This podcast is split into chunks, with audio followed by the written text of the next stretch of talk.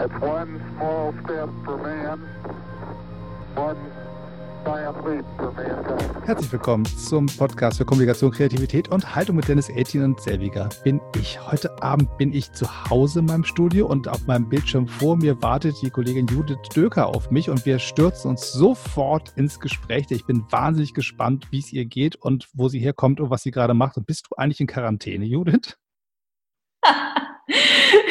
Hallo Dennis. äh, nein, ich bin nicht in Quarantäne. Also mir geht's wunderbar. Ich bin zu Hause, verbringe natürlich gerade wie wohl die allermeisten Menschen ziemlich viel Zeit zu Hause. Aber ich muss sagen, mir geht's sehr gut. Du, du warst doch die, relativ weit in der Welt unterwegs, relativ lange. Bist du rechtzeitig nach Hause gekommen vor dieser Welle? Ich habe dich so ein bisschen aus dem Auge verloren zwischendurch. Ja, also ich war Anfang des Jahres nochmal für sechs Wochen in Indien. Da bin ich aber rechtzeitig zurückgekommen. Mhm. Und dann war ich ähm, jetzt ganz kurz bevor äh, die Grenzen dicht machten, war ich nochmal in Wien. Und äh, aber also ich sag mal pünktlich zur Grenzschließung, ähm, ja, bin ich in Berlin in meiner Wohnung gelandet. Vielleicht für die, die Musste also nicht irgendwie von Herrn Maas zurückgeholt werden.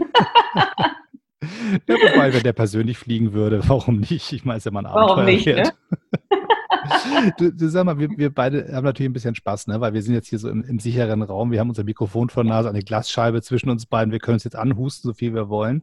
Aber es hat natürlich auch ein bisschen was mit Lagerkoller zu tun. Ne? Also ich merke so langsam nach zwei Wochen Homeoffice, so, so spaßig das ist, am, im Wohnzimmer zu sitzen und, und sich zu entscheiden, ich ziehe zwar ein ordentliches Hemd an, aber eine Pyjama-Hose tut es trotzdem, weil es sieht einen ja keiner. Ähm, aber es, langsam ist es doch irgendwie schräg, oder? Ja, ähm, also ich würde mal sagen, ich merke so ja und nein. Ich, ich gehe jeden Tag sehr viel spazieren mhm. und ich habe das Gefühl, dass, äh, also ich sage mal, jede Krise ist ja auch bekanntlicherweise immer eine große Chance. Und ich finde, es geht jetzt einfach sehr darum, in diese innere Einkehr ja auch zu gehen. Also mhm. diese, ähm, ja, irgendwie so mit sich zu sein. Und am Anfang war ich noch relativ, ähm, also bin ich innerlich eher noch so ein bisschen hochtourig gelaufen und merke, dass ich jetzt runterkomme. Ich habe gestern meine Wohnung mal richtig schön sauber gemacht. und mir kamen aber viele gute Gedanken währenddessen. Und ähm, ähm, ich meine, ich hatte jetzt auch vorher nicht so ein hektisches Leben wie viele andere. Ähm, und aber ich, ich glaube, was, was, was ich einfach gerade super spannend finde, dass in diesem ganzen, in dieser ganzen Ablenkung des Alltags oder auch das, was wir in unserer Freizeit, da gibt es ja auch jede Menge Zerstreuung, gerade wenn man in, in so einer Großstadt lebt. Mhm. Und ich finde, wenn das alles mal wegfällt, dann spürt man sich selber ja nochmal ganz anders. Und auch die Gespräche, die ich mit Leuten führe, also ich weiß nicht, wie es dir geht, aber ich finde, im Moment wird ja unheimlich viel wieder telefoniert. Natürlich fände ich es noch schöner, die Leute persönlich zu sehen, aber diese mhm. Gespräche finde ich schön, weil es wirklich, ja, man redet über Gefühle, man redet darüber, was, was macht das Leben eigentlich aus, was, ähm, was ist wirklich wichtig. Und ähm, da habe ich, also ich sag mal, bei allem, was gerade natürlich an Negativem irgendwie aus dieser Krise entsteht. Aber ich habe das Gefühl, diese Zeit der Einkehr, die kann ruhig noch ein bisschen dauern. Ähm, also ich fände das fast, ich weiß nicht, ob ich das sagen, ich sage es jetzt einfach mal, ich fände es fast zu früh, wenn es jetzt morgen oder übermorgen vorbei wäre, auch wenn mir das große Freude persönlich bereiten würde. Aber ich habe irgendwie das Gefühl, dass das gerade innerlich bei ganz, ganz vielen Menschen unheimlich viel in, in Gang kommt. Hm. Ja, das ist natürlich eine, eine, eine bunte Mischung. Also ich habe immer früher die Vorstellung gehabt, wenn, wenn mal so Homeoffice-Zeiten, dann sitzt du zu Hause, hast deinen Laptop oder gehst mal ins Café und arbeitest da und dann trinkst du einen Kaffee und dann denkst du und dann schreibst du die tollsten Konzepte und gleich noch drei Bücher mit und so. Und ich habe momentan das Gefühl, ich arbeite doppelt so viel wie vorher, bin doppelt so angespannt, doppelt so gestresst und äh, trage doppelt so viel Last auf meinen Schultern im Vergleich zu vorher Weil vorher ah, lief das halt irgendwie, es gab so ein geordnetes System. Es war halt irgendwie so, man ging irgendwo hin, man machte seinen Job so gut man konnte. Da gab es Kollegen, die hatten, hatten ihre Aufgaben und es ging halt immer ganz normal so weiter. Und es war sehr geregelt. Mhm. Bei allem Stress, den man auch da haben kann. Auch da gibt es Unsicherheit, auch da gibt es mal die Frage, ein Kunde springt ab, was machst du jetzt? Also das, ne? das ist dann irgendwie ja. so, wie es ist. Aber auf einmal gelten die Spielregeln des Alltags nicht mehr so. Und mhm. so schwierig der Alltag vorher war, das, ich finde ihn jetzt noch wesentlich ähm, anstrengender als vorher. Gut, man fährt viel damit zu tun, das Homeoffice, wenn man da alleine sitzt, die eine Nummer ist, aber wenn eine Familie rumgeistert, äh, ist es nochmal anders. Aber die Frage von den gelernten Spielregeln, glaube ich, das ist ja auch ein bisschen das, was die Gesellschaft eigentlich immer so schön zusammenhält, weil wir eigentlich im Prinzip ja wissen, wie es so läuft. Also auch mhm. wenn man mhm. mal in neue Situationen kommt und das Gefühl hat, oh Gott, habe ich noch nie gemacht, wie geht das denn hier? Aber irgendwie weiß man, es gibt immer irgendwie so einen Normalzustand, dann kann ich irgendjemand fragen, wenn ich es nicht weiß, oder ich äh, lese mal was nach und mache mich klug. Das gilt ja alles nicht. Wir sind ja alle komplett am Improvisieren und am Schwimmen mhm. und versuchen möglichst schnell einen Normalzustand herzustellen. Also in meinem Fall dafür, dass mein, äh, das Unternehmen, für das ich arbeite, weiterhin irgendwie auf Erfolgsspur bleibt oder zumindest jetzt mhm. nicht äh, richtig Schlagseite bekommt, dass sich da anzustrengen aber auch für alles andere, was man so macht, dass man wieder zurückfindet zu einem geordneten System und die Anstrengungen, die da gerade reinfließen, finde ich wahnsinnig, wahnsinnig groß. Ähm, richtig, das sehe ich auch so. Und ich meine, bei mir, ich bin ja nun freiberuflich und meine Jobs sind alle abgesagt worden. Ja, klar. also zuerst habe ich natürlich auch mal so kurz gedacht, puh, äh, also ja, oder dass so Existenzängste aufkamen. Aber was ich eigentlich ganz spannend finde, dass ich sehr schnell in großes Vertrauen hineingegangen bin, weil ich gedacht habe, anders, anders geht es ja gar nicht. Mhm. Und ich meine, ich hatte schon, in, schon öfters in meinem Leben äh, oder ich habe mein Leben ja schon ein paar Mal ziemlich radikal verändert. Das heißt, für mich ist das jetzt gar nicht so neu, ähm, Schritte zu tun, obwohl, also ich sage mal, einen Schritt zu tun, obwohl ich nicht weiß, wie der übernächste Schritt aussieht. Also sich sozusagen in der absoluten Ungewissheit dann doch möglichst sicher zu fühlen. Mhm. Und ich glaube, das ist einfach gerade eine ganz große Aufgabe und manche Menschen sind natürlich gelernter darin und, und andere weniger gelernt und natürlich ist das eine Riesenanstrengung. Ich habe nur das Gefühl, also erstens, ich glaube wirklich, dass, dass wir gerade einen historischen Moment erleben. Weil ja, ich der Ansicht bin, dass auch, ich sag mal, nach der Corona-Krise vieles nicht mehr so sein wird, wie es vorher war. Natürlich wird es viele Pleiten geben, aber ich hoffe nur, dass viele, viele Menschen einen, irgendwie einen inneren Wandel vollziehen und mehr in dieses, dass wir einfach als Gesellschaft mehr in dieses Wir-Gefühl kommen. Ja, weil mhm. ich finde, was, ich weiß nicht, wie es dir geht, aber äh, zum Beispiel war ich jetzt heute noch auf einem Markt und habe da mir irgendwie einen Kaffee bestellt und habe versehentlich, dadurch, dass wir jetzt alle so weit auseinanderstehen müssen, äh, habe ich nicht gesehen, dass da quasi schon ein Mann äh, eigentlich vor mir am, am Kaffeestand äh, wartete. Und ähm, so, und dann hat sich daraus so eine nette Situation ergeben, ja, dass ich mich natürlich entschuldigt habe, habe gesagt, oh, ich wusste nicht, dass da eine Schlange ist. Und dann sagte er, nein, mach nichts, mach nichts, wir haben ja jetzt auch Zeit und so. Und ich meine, es ist ja gerade viel mehr Freundlichkeit, viel mehr Höflichkeit da, hm. viel mehr Solidarität, viel mehr Mitgefühl. Und für mich ist das aber eigentlich erst der der, der erste Tropfen auf den heißen Stein. Also ich finde, da müssen wir unbedingt anknüpfen, da, mhm. da müssen wir weitermachen, weil wir können ja mit diesen mit dieser, ich sag mal, Destruktivität, die ja in, in, in dem liegt und lag, wie wir gelebt haben, wir können ja so nicht weitermachen. Es muss ja große Umwälzungen geben, damit dieser Planet überhaupt überlebt. Ja. Und natürlich ist das anstrengend. Natürlich ähm, wirbelt das auch oder äh, wirbelt das viele Ängste hoch, spült viele Ängste hoch. Und mein großer Wunsch ist nur, dass, also ich glaube, dass gerade deshalb aufgrund dieser Angst sehr viel Mitgefühl, sehr viel Höflichkeit, sehr viel Achtsamkeit da ist. Mhm. Aber ich finde, wenn man das mal weiterdenkt, wenn, wenn wir irgendwann mal so in der, ich sag mal, in der Fülle unseres Herzens angekommen sind und daraus das Mitgefühl, die Liebe, dieses, dieses Wir-Gefühl schöpfen. Also ich meine, ich, dann, dann, dann kann eine völlig neue Welt entstehen. Und ich glaube, auch wenn man ja oft als ein bisschen naiv oder Fantast äh, dargestellt wird, wenn man so etwas äußert, aber ich glaube, was jetzt ganz, ganz, ganz wichtig ist, ist wirklich an Utopien zu arbeiten und mhm. da auch groß zu denken, damit sich etwas ändern kann, damit wir nicht nach dieser Corona-Krise irgendwie in ein ganz tiefes Loch stürzen, wo es einfach viele Pleiten gegeben hat und dann ein wahnsinniger Frust und vielleicht sogar eine Radikalität ähm, äh, sich entwickeln wird. Mhm. Ich, ich wollte auch gerade mit dir jetzt über dieses Thema reden, weil du einer von denen bist, die die Art, dass das, das Wort Liebe aussprechen kann in einer Art und Weise, wie eine Gesamtgesellschaft es zu verstehen hat. Das heißt, das, das Miteinandersein, das, das ähm, Aufeinander aufpassen, das mehr noch als wir organisieren uns gut und machen eine Krankenkasse für alle, sondern dass eine Gesellschaft quasi auch von diesem Band zusammengehalten werden kann. Und kaum jemand formuliert das so schön wie du.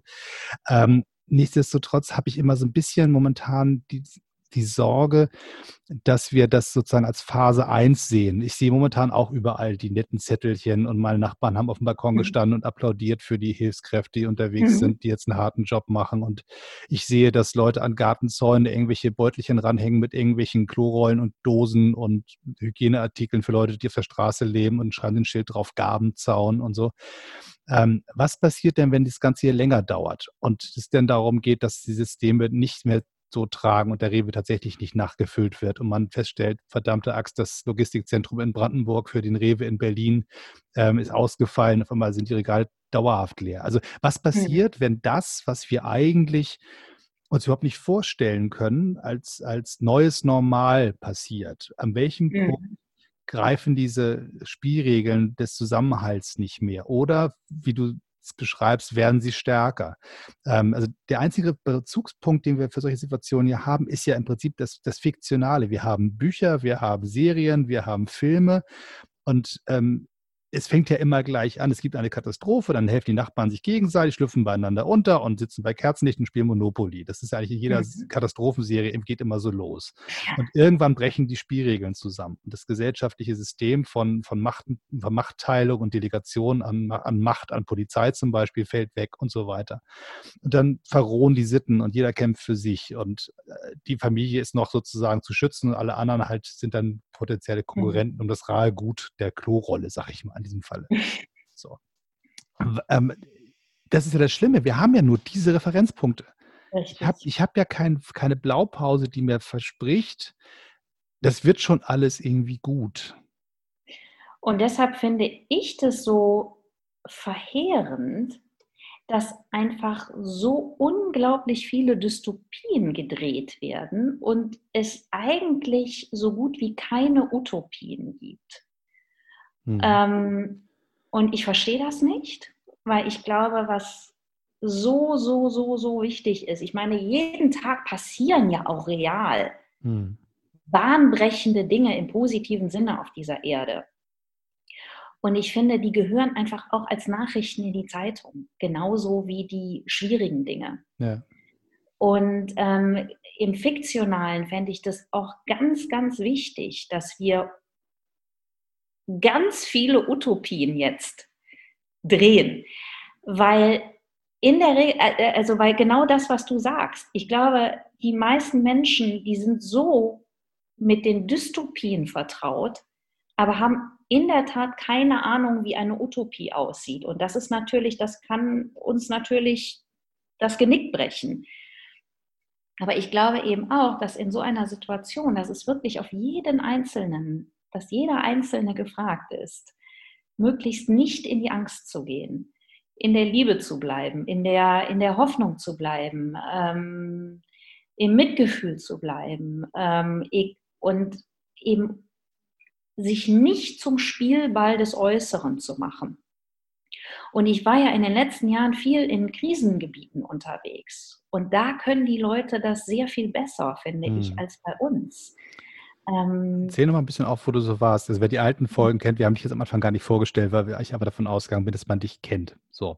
Und wer, wer, dich nicht von woanders kennt, kennt dich aus meinem Podcast, weil ich dich bei jeder Gelegenheit irgendwie vor das Mikrofon zerre, äh, ob das irgendwie geht oder nicht. Aber also sag mal ganz kurz, in welchen Gegenden du schon so warst und in welcher Rolle du auch da unterwegs warst. Ja, ähm, also ich habe ja ursprünglich mal als Schauspielerin meine, mein, meine berufliche Laufbahn begonnen und bin dann, habe dann 2011 so einen absoluten Cut gemacht, bin für zwei Jahre nach Indien gegangen, nach Mumbai, habe über die Zeit ein autobiografisches Buch geschrieben und das war eben das erste Mal, dass ich, oder nee, eigentlich das zweite Mal, ich hatte, äh, also das zweite Mal in meinem Leben, dass ich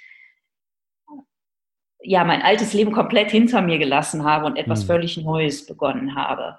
So, und dann habe ich, nachdem das Buch dann draußen war, habe ich mit der Fotografie begonnen.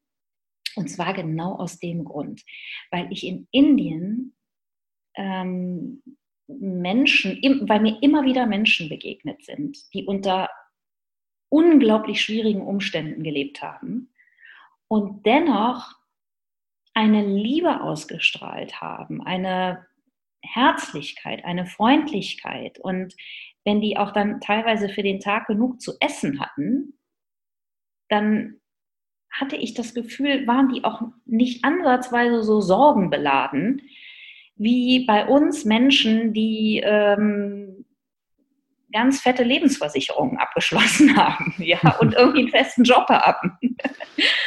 Hm. Und ich habe deshalb mit der Fotografie begonnen, weil ich habe das in meinem Buch irgendwie versucht zu beschreiben und habe aber gedacht, ich glaube, das, was ich in diesen, was ich gespürt habe, das transportiert sich viel besser über ein Foto als über ein, als über das Wort. Hm. So. Und danach bin ich dann in Länder gereist wie Pakistan. Ich war vor zwei Jahren in Syrien, ähm, im Libanon, auch in libanesischen Flüchtlingscamps, äh, letztes Jahr im Iran, in, in Kolumbien, aber wirklich da an den, an den Rändern Medellins, die, die wirklich noch richtig von Banden äh, kontrolliert werden. Und ich muss sagen, ähm, ach so, und dann war ich für mein aktuelles Projekt Drei Fragen Glück, war ich auch in Deutschland viel unterwegs und mhm. auch so an den gesellschaftlichen Rändern. Also war auf dem Straßenstrich, habe mich mit einer drogensüchtigen Prostituierten und ihrem drogensüchtigen Freund unterhalten, mit einem Obdachlosen und habe gemerkt, dass die Menschen, natürlich nicht immer, aber mhm. häufig, ähm, das viel besser schon verinnerlicht haben, dass man diesen real schwierigen äußeren Umständen, ja, ich sag mal bei die meisten von uns, ähm, denen es zumindest bisher materiell relativ gut ging, ich beobachte, dass das, das ähm, also ich habe da früher auch massiv zugehört, dass, dass, dass man sich ständig irgendwelche Zukunftssorgen macht, obwohl mhm. sie real diese Probleme überhaupt nicht da sind. Und ich finde, diese psychologische Angst, die ist was ganz Toxisches. Aber Menschen, die ganz real unter sehr, sehr schwierigen Lebensbedingungen leiden, ähm, also da sind mir einige Menschen begegnet, die das auf eine, die ja, die, die innerlich dem etwas anderes entgegengesetzt haben. Ja, eine, eine Freundlichkeit, eine Hoffnung, eine, oder zum Beispiel in Syrien, da hat eine, ich habe da eine unglaubliche Lebensfreude bei den Menschen miterleben dürfen. Und ich habe das überhaupt nicht verstanden. Wie gesagt, hm. ich war vor zwei Jahren in Damaskus und habe ja. die Leute gefragt. Und dann sagten sie, du, jeder von uns kann dir schlimme Geschichten erzählen. Wir alle haben liebe Menschen in diesem Krieg verloren. Wir alle ja. haben Traumatisches erlebt. Und dann, das habe ich von unterschiedlichen Leuten gehört, dass die sagten, aber der Wunsch, das Leben zu genießen, der ist einfach größer. Hm. Das habe ich jetzt hier in Berlin ganz selten von Menschen gehört. Vor allen Dingen nicht, wenn sie irgendwie gerade, keine Ahnung, einen Werbedeal verloren haben oder so. Meinst du mich? Nein, ich meine dich nicht. Nein, ich meine dich nicht. Aber ich meine einfach diese typischen, ja, diese, ich sag mal, Luxusprobleme. Ja. ja. also wo es nicht ums Überleben geht, wo es nicht ums nackte Überleben geht. Hm. Die Frage ist, wie, wie, können, wie kriegen wir es hin, dass dieses, dieses, ähm, dieser unbändige Optimismus, den, ja, den man ja braucht, ähm, um ja. in Zeiten wie diesen irgendwie über die Runden zu kommen. Äh, weil man, mhm. es ist ja einfacher, in die Verzweiflung zu rutschen, Klar. als äh, sich ähm, diesen Optimismus zu bewahren. Was mhm. kann man tun, um diese Kraft als Person für sich zu, zu, zu generieren, sie zu halten? Und was kann man als Gesamtgesellschaft tun? Was, was, was ähm, können wir alle als Gemeinschaft machen, damit das geht? Und nicht nur kurzfristig schöne Aktionen. Es gibt mhm. immer ein paar Hipster in Berlin, die sich irgendwas Tolles ausdenken und irgendeine Soli-Aktion machen und dann applaudieren mhm. alle vom Balkon. Ähm, so schön das ist, aber es ist ja alles nur Kleinkram. Was, was mhm. ist, oder ist die Frage zu groß? Nee, überhaupt nicht. Ähm, also erstens würde ich es gar nicht als Kleinkram abtun, sondern ich glaube wirklich, jedes bisschen zählt. Jedes mhm. bisschen an, an Optimismus, Hoffnung, was jeder Einzelne von uns aufbringt, zählt. Das sollte man nicht zu gering schätzen, weil ich mhm. finde, damit fängt es schon mal an, dass man ähm, denkt, ach, was kann ich schon tun? Und dann kommt dieses Gefühl von Ohnmacht, äh, ist dann ganz schnell da. Ja. Und, ähm, und dann beginnt so eine Abwärtsspirale. Also ich glaube, was jeder Einzelne tun kann, und das ist wie ein Muskeltraining, dass immer, wenn man in die Angst rutscht, in den, in den Pessimismus, dass man innehält und sagt, ich möchte dazu beitragen, dass die, dass die Energie oben bleibt. Und ich nenne das immer Fokus halten. Ja, Wie macht man das ganz praktisch? Die Frage mal ganz doof. Also ich ja. sage jetzt, du hast recht, ja. will, will ich, mache ich auch. Wie, mhm. wie mache ich das in echt? Also positive mhm. Affirmationen, mache ich positive Selbstgespräche? Was, wie schreibe ich meine Bücher? Was, was mache ich? Also zum Beispiel, was ich gelesen habe in der Biografie von Nelson Mandela ähm, während seiner Zeit im Gefängnis. Äh, der sagt, er hat nie wirklich die Hoffnung verloren. Und zwar hat er sich immer vorgestellt, wie es ist, wenn er seine Frau berührt, wenn er seine Kinder in den Arm nimmt.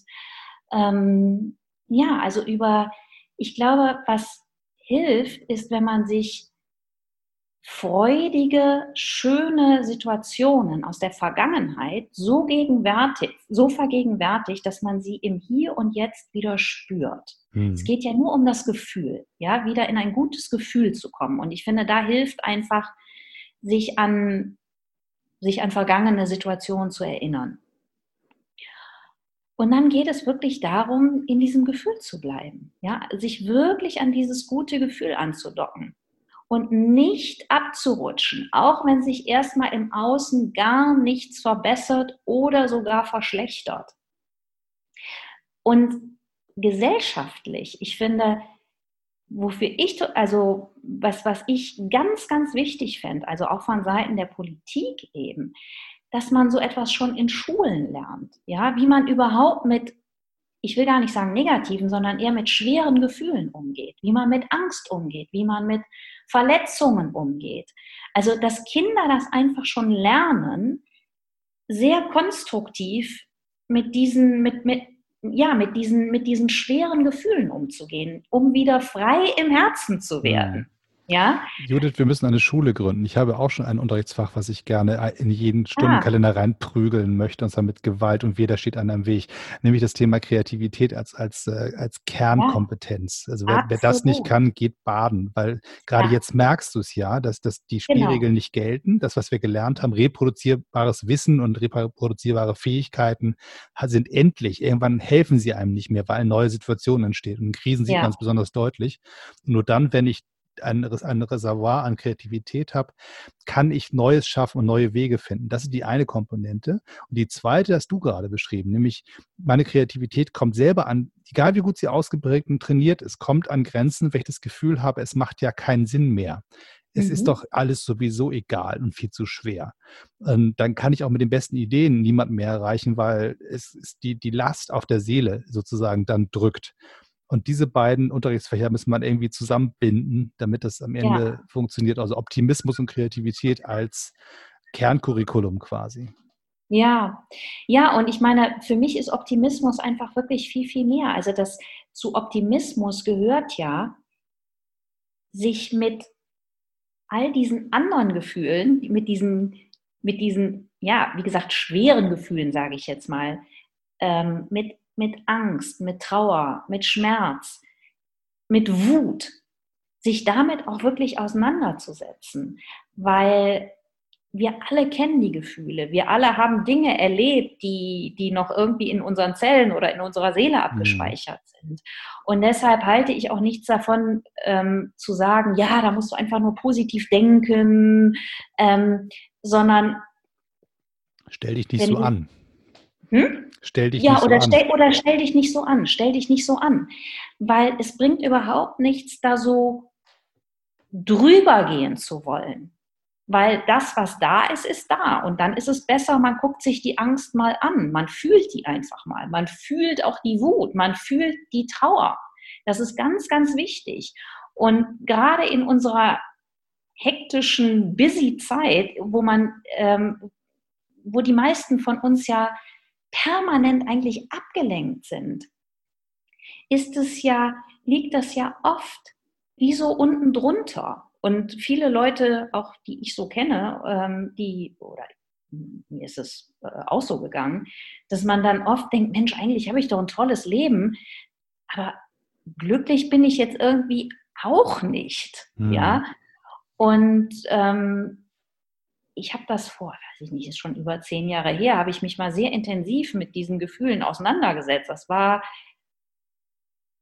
ja, das war, ich würde sagen, das war interessant. Also es war sehr heilsam. Das, da kam eine ganze Menge hoch. Das war auch ganz schön traurig. Mhm. Aber trotz alledem habe ich gemerkt, boah, wenn ich das alles mal hochkommen lasse, wenn ich das alles mal fühle, habe ich parallel dazu kam auch irgendwie so ein, so ein innerer Friede, den ich gespürt habe. Und deshalb finde ich das sehr wichtig, dass man sich eben mit, mit mit beidem beschäftigt. Ja, dass es eben nicht nur darum geht, oh, positiv, positiv, positiv, sondern um ernsthaft in einem guten Gefühl zu sein, muss man eben auch schauen, was, was sonst noch alles so da ist. Mhm. Du bist, warst ja in, in, Indien zum Beispiel, wo der, der Glaube bei in, eigentlich sehr häufig noch, also zumindest aus meiner mitteleuropäischen mhm. Fernsicht, ähm, noch stärker in der Gesellschaft verankert ist in den in der Unterschiedlichkeit so hier, das sieht anders aus, aber in Wahrheit mhm. Ist das ein gesellschaftlich sehr prägendes Moment, was bei uns ja immer, immer weniger der Fall ist. Hast du das mhm. Gefühl gehabt in deiner Beobachtung, dass es den Leuten hilft, wenn sie zum Beispiel in starker Armut leben, trotzdem irgendwie sowas wie Hoffnung zu behalten? Ist Glaube, Liebe, Hoffnung quasi am Ende der Titel dieser Podcast-Folge? Ich glaube schon, dass es vielen Leuten hilft. Also ich war ja auch in den letzten Jahren in sehr vielen muslimischen Ländern unterwegs. Mhm.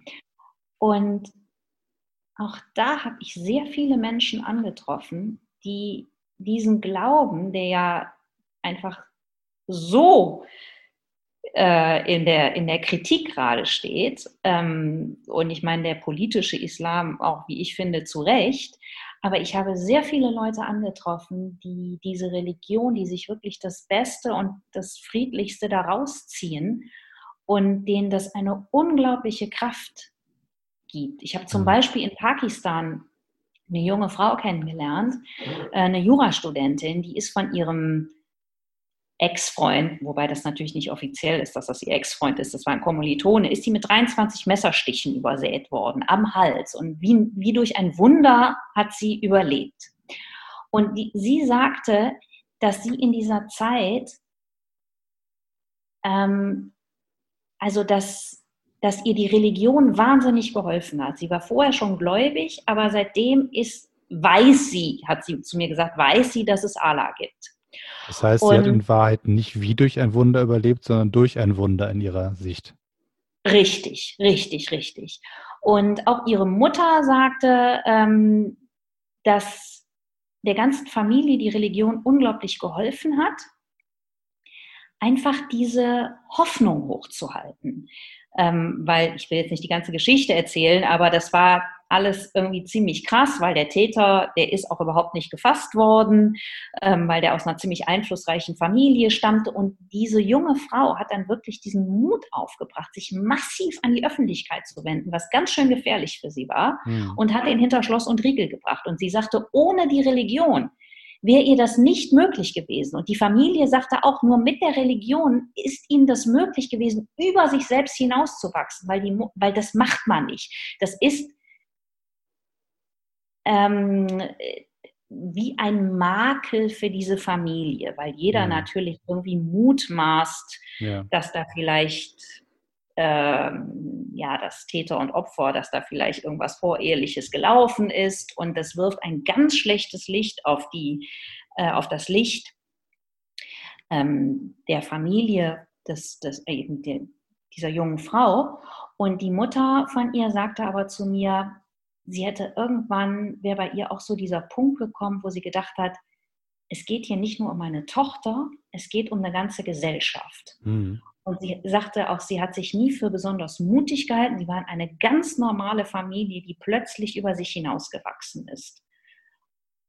Und ich finde, es ist ja völlig egal, woraus man diese Hoffnung und diese Kraft zieht. Mhm. Und wenn es eben aus einer Religion ist, dann finde ich, ist das wunderbar, solange man sich diese positiven Aspekte daraus zieht. Und das habe ich auch in Indien ganz häufig erlebt, eben aus dem Hinduismus, mhm. dass die Leute gesagt haben, eben aufgrund von irgendwie äh, oder, oder zum Beispiel haben, haben mir oft Leute gesagt, die jetzt ein sehr schwieriges Leben hatten, dass sie sagten, ja, dann ist das mein Karma und jetzt muss ich aber versuchen, gute Taten zu tun, damit mein nächstes Leben irgendwie besser wird. Hm. Also ich meine, damit will ich jetzt nicht Religion verherrlichen. Äh, ich sehe durchaus, dass jede Religion absolut ihre totalen Schattenseiten hat. Mhm. Aber ich meine, wie eigentlich alles. Du kannst, es gibt ja, es gibt ja kaum etwas auf dieser Welt, was du, oder beziehungsweise, ich weiß nicht, ob es kaum etwas gibt, aber es, sehr viele Dinge kannst du ja sehr positiv oder, also, oder konstruktiv und destruktiv nutzen. Ja. Und genauso ist das mit einer Religion auch. Hm. Ich, ich, finde Religion aus verschiedenen Gründen relativ spannend, weil, also ob man gläubig ist oder nicht, ist dabei für mich erstmal zweitrangig. Die Frage ist ähm, zum einen das Gemeinschaftsgefühl, was Religion mhm. erzeugen kann, im Positiven mhm. und wie im Negativen, aber ich sage erstmal die positive Seite. Und das zweite ist, dass es eine nicht greifbare Energiequelle gibt für schlechte Zeiten, auf die man mhm. zurückfallen kann, wenn es mal richtig, also alles die Welt zusammenbricht und man nicht mehr weiter weiß. Ähm, dass man sagen kann, ich habe zwar keine Ahnung, was hier gerade passiert und wie das Ganze zu lösen ist, aber am Ende wird es schon irgendwie gut werden, weil es gibt irgendeine höhere Macht und die passt schon auf mich auf. Und das kann naiv und kindlich gedeutet werden, aber was sind wir als Erwachsene dann, dann anders als große Kinder? Weil wir sind auch alle ahnungslos und wir, wir haben auch unsere Ängste und versuchen irgendwie klarzukommen und hoffen, dass es irgendeinen gibt, der schon weiß, wie es geht. Also das ist ja, wir tun ja immer so, als wüssten wir es. Und ähm, mhm. je älter ich werde, desto verzweifelter gucke ich Kinder und Jugendliche an, die dann zu, zu mir Erwachsenen mit einer Frage kommen und glauben, ich hätte eine kluge Antwort. Äh, weil in Wahrheit ist das, äh, sind wir Erwachsene genauso ahnungslos wie die Kleinen, nur sind wir versprachlich gewandter und haben mehr Lebenserfahrung. Aber dass wir irgendwie weise sind und, und die, die Lösung hätten, ist, mir ist es bisher noch nicht passiert. Also ich improvisiere seit jetzt gelauf, äh, laufender Uhr 44 Jahren. ich guck mal, ich noch länger, fast 46. Nicht schlecht. Nee, fast 47. ja, ja, Reisen hält jung.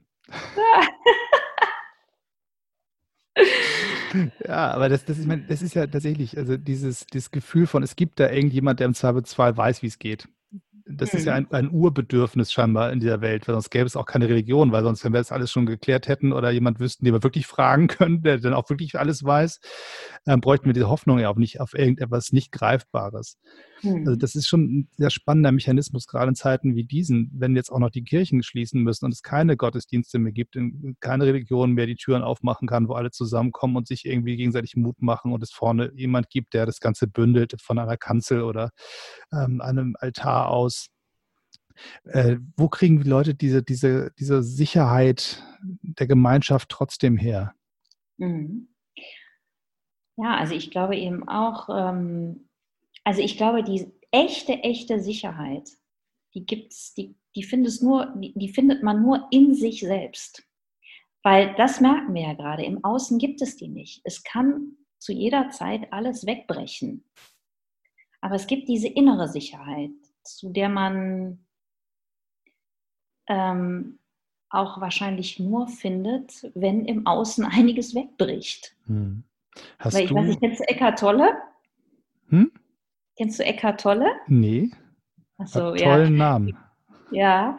Ähm, der sagte irgendwie vor ein paar Tagen, ähm, also das ist so ein, ich sag mal, spiritueller Lehrer, der sagte vor ein paar Tagen, also die Komfortzone ist gut und schön, aber ähm, es hat noch kaum jemand Erleuchtung gefunden innerhalb der Komfortzone.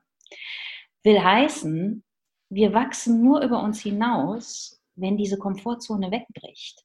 Wenn im Äußeren diese, diese Dinge, die wir, an die wir uns ja oft so klammern, die uns Sicherheit ähm, vorgaukeln, sage ich mal häufig, wenn die wegbrechen, weil dann sind wir irgendwie ja auf uns zu, also werden wir auf uns selber zurückgeworfen und ich glaube, man kann da eine unglaubliche Kraft in sich entdecken.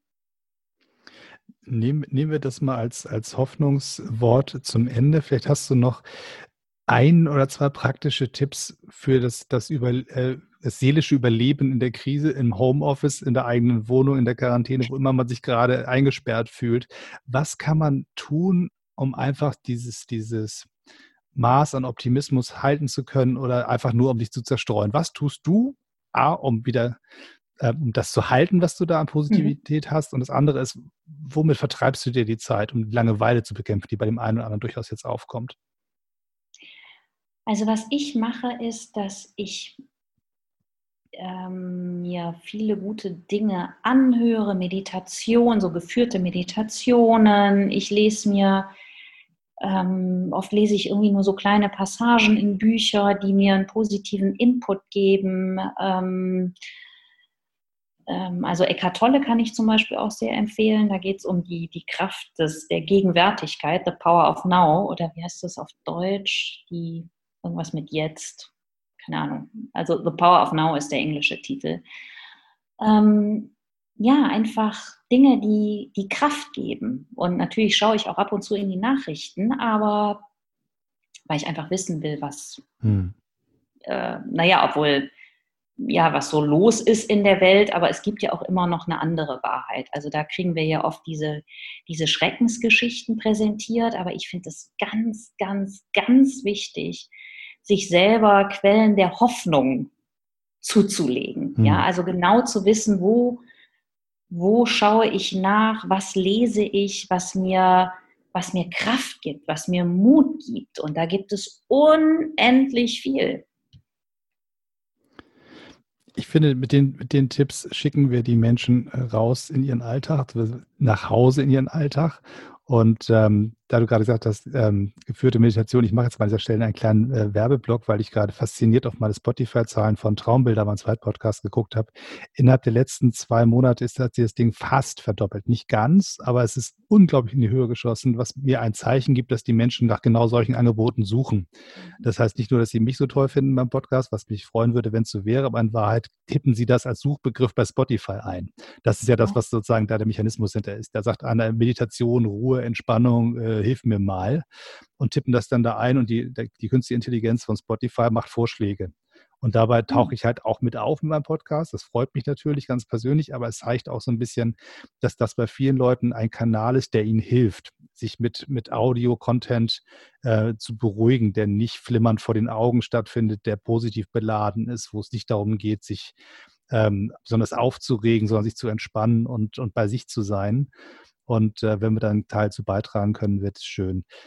Ähm, Judith, ich danke dir herzlich für deine Zeit. Ähm, ich habe für diesen Call hier eine Internetleitung gebucht, die quasi irgendwann vorbei ist. Ich habe immer Angst, dass das gleich eingeblendet wird, dass wir uns verabschieden müssen. Deswegen tun wir das jetzt einfach präventiv, bevor es gleich Ping macht und du weg bist. Ähm, sei so gut und behalte dir deine, deine, ähm, deine Fröhlichkeit und deinen Optimismus. Wir brauchen ihn alle und wir tun unseren Beitrag an jeder an seinem Ende, dass es den Nachbarn und unseren Freunden auch so geht. Und wann immer du wiederkommen möchtest, bist du wie immer herzlich eingeladen. Ganz lieben Dank, Dennis. Es war wie immer eine große Freude, mit dir zu reden. Und ihr da draußen, bitte abonniert den Kanal und erzählt allen von dem weiter, von der frohen Botschaft. Und ich glaube, wir nennen diese Folge einfach Glaube, Liebe, Hoffnung in Zeiten von Corona. Mal gucken, ob das funktioniert. Judith, viel, viel Spaß. Bis dann. Danke, Bis dass du dann, da warst. Dennis. Tschüss. Tschüss. Ciao.